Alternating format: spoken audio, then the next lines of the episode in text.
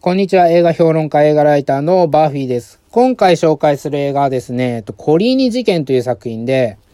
あの、これはドイツ映画なんですけど、えっ、ー、と、日本でもですね、先週から、えっ、ー、と、6月の12日かな、あの、劇場公開されている作品なんですけど、あのね、まだまだね、劇場公開数が少なくて、あの、近くでやってないよっていう人がね、結構いると思うんですけど、まあ、紹介したいと思います。えっ、ー、と、このコリーニ事件っていう作品はですね、えっ、ー、と、ドイツの、あのー、刑事事件、刑事事件裁判を、まあ、主に扱っているその弁護士のフェル、フェルディナント・フォン・シーラハっていう人がいるんですけど、この人は小説家でもあって、あの2011年にあの発表した長編小説のそのコリーニ事件っていう作品が、まあ、ベースとなって、まあ、映画化された作品なんですけど、あの、このシーラハンのね、作風としては、その、実際に、実際にその自分が扱った事件を、まあ、ベースにしてたり、まあ、モデルにしてる作品が結構多いんですけど、あの、今回に関しては、まあ、フィクションですね。ね、フィクションであるんだけど、その、ある人物というか、あるキャラクターの、あの、まあ、キャラクター造形に関しては、あの、シーラハのね、あの、祖、祖父、祖父がね、いくらかね、あの、影響してる部分があるっていうことは、ちょっと、後でね、また触れたいと思うんですけど、あの、まあ、これフィクションではあるんですけどね、あの、扱ってるテーマがね、その、ドイツの、まあ、司法といいますか、その法律の落とし穴だったり、あの、ドイツの戦後が抱えてるその問題、あの、戦後の処理の問題っていう部分で、あの、ちょっとデリケートな部分にね、メスを入れた作品になってるんですよ。で、これどんなストーリーかというとですね、あの、まあ、3ヶ月前にその弁護士になったばかりの、あの、来年という人がいるんですけど、これが主人公なんですね。で、その初めて担当した事件が、あの、このコリーニ事件。で、コリーニって事件っていうのは、そのファブリッツォ・コリーニっていう人がですね、あの、ある人を、あの、銃殺したんですけど、それの弁護なんですね。で、その、その、コリーニが殺した人物っていうのは、ちょっとまた後で言いますけど、で、それを受けた来年なんですけど、この来年はですね、その、さっき言ったように、その弁護士になって3ヶ月なんで、あの、まだね、その、弁護士として、してというか、その、なんだろう法廷の、なんだ、あの、常識とかも、まあ、そこまでまだ知らなくって、あの、本番じゃないのに、まあ、あの、ローブ、あの、ローブ着るね、ロー、あの、裁判で着るローブを、まあ、最初、最初から着てきて、あなた、あの、傍聴席いますか誰かいますか？とか言われて、あ、いません。じゃあなんで着てるんですか？みたいな、あの、やりとりもあるわけなんですよ。だから、あのー、まだね、そこまで、あのー、慣れてないんですよね。慣れてないし、あの、弁護士になったばっかりだからもう、とにかくその入ってきた、あのー、事件というかね、案件を、もう、処理して、あの実績を上げていきたいっていう、本当に今、あの走り出した時期だったんですよ。で、その時に、あの来た事件だったんで、もうよく見ずにね、あの、よく調べずに受けちゃったんですよね。ただ、その後に、あの、気づいたのが、その、コリーニが殺害したのは、あの、ハウスバイヤーっていう実業家だったんですけど、そのハウスバイヤーっていう人はね、あの、ライデンの、あの、恩人でもあり、父親代わりでもあり、あの、経済的にその、め、あの、援助してくれた人でもあり、車をくれた人でもあるんですよ。だから、あの、本当に恩人の人を、あの、殺した相手を弁護することになってしまったんですね。で、さらにそのハウスバイヤー、殺されたハウスバイヤーの、あの、孫であるヨハナ、ヨハナっていう人がいるんですけど、その人とは、まかつての恋人同士だった。で、これもまた再会して、ちょっとギクシャクあったりするわけなんですけど、さらにですね、その、あの、弁護側という、あの、ハウス側のその弁護側というか、あの、争う相手というのが、あの、このライデンがですね、あの、まあ、大学生時代といいますかね、あの、その時に、あの、お世話になったというか、お,、まあ、お世話になってないから、あの、講義を受けたりした、あの、超ベテラン弁護士の、あの、リハルト・バッティンガーっていう人だったんですね。だからもう敵がすごい強敵なんですよ。もう本当にベテランの弁護士ですごい強敵だし、あの、弁護するのは自分の大切な人を殺した相手だと。このね、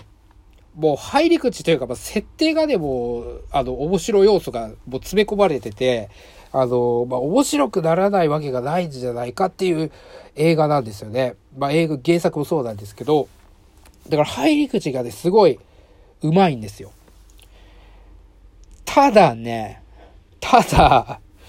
あのー、入り口はね、これ、う、入り口がね、うまいっていうのはね、あのー、このシーラ派作品のね、作風なんですよね、やっぱり。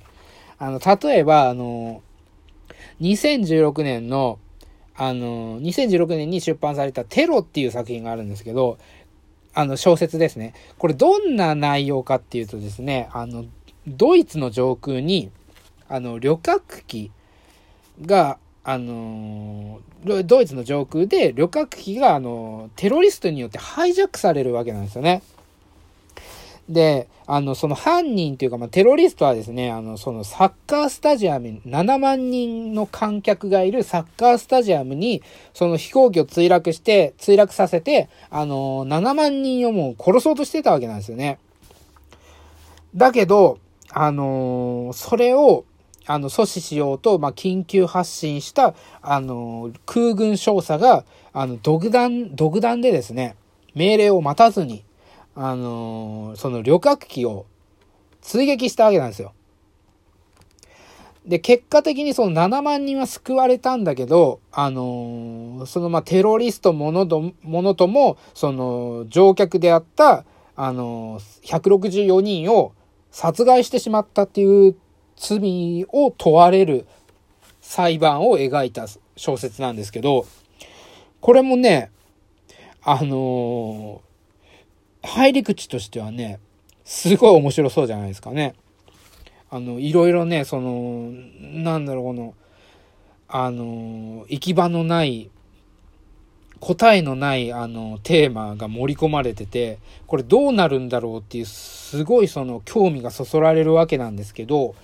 あのね、シーラハンのね、作風として、これ悪い部分なんですけど、あの、投げるんですよね、結末を。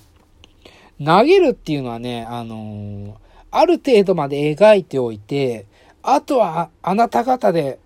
あの、解釈してくださいっていう風に投げちゃうわけなんですよね。でね、このテロの場合、あの、この小説のテロの場合も、あの、これ、結末がね、2パターンあるんですよ。で、どっちがあなた好きな方を結末にしてくださいっていうスタンスの小説なんですよね。あのね、それはね、ちょっと違うんじゃないかと個人的に思うんですよね。あの、例えばね、これがあの、有罪だと、あの、着地点が有罪だったという結末にします。それに対して、あの、なんだろうな、批判とかってあるかもしれないんですね。あの、反対意見だったり、すごいそういうレビューがされたりっていう、あの、ことがあるかもしれないんですけど、それを踏まえての、あの、小説だと個人的には思うんですよ。小説だったり映画だったりすると思うんですよね。で、その、作ってる側、あの、作者の、あの、あくまでその意見というか、まあ、着地点を見せるのが映画だったり小説だったりするもので、そこからあの来る反対意見とか込みで作品だと思うんですよね、個人的には。だけど、この2パターンを用意してしまってるっていうことで、あのー、結構反則技だと思うんですよね、これは。でね、それをね、あの、投げちゃってるって言ってるんですけど、あの、今回のね、映画もね、投げちゃってるんですよね、最終的に。これね、間の話はね、結構ね、あの、言っちゃうとね、ネタバレになっちゃうんで、あんまり言えないんですけど、あの、最終的な結論が、あの、投げられてしまってる。あの、これね、原作、ちょっと個人的に読んでないんで申し訳ないんですけど、原作もそうかもしれないんだけど、映画にするんだったらそこは、あの、映画なりの解釈を入れてほしかったっていう部分なんですよね。映画なりの、その、着地点。あの、原作ではない、そこはあやふやにされてるんだけど、映画ではこういう結末っていうかね、着地点にしましたよっていう部分を、あの、やってほしかったんだけど、そこはね、あの、投げられちゃってるんですよね。まあ、確かにねその答えの出ないっていうか出にくい、あのー、内容なんですよ。これは、あの、あまり詳しく言えないんですけど、バレちゃうんで。あのー、だけどね、もうちょっとやり方があったんじゃないかなっていう部分はあります。で、個人的に言えば、その細かい部分で、ちょっとね、その、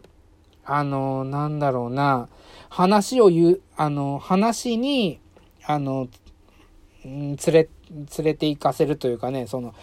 えっ、ー、と、話、ストーリーに誘導させるために、あの、キャラクターのその、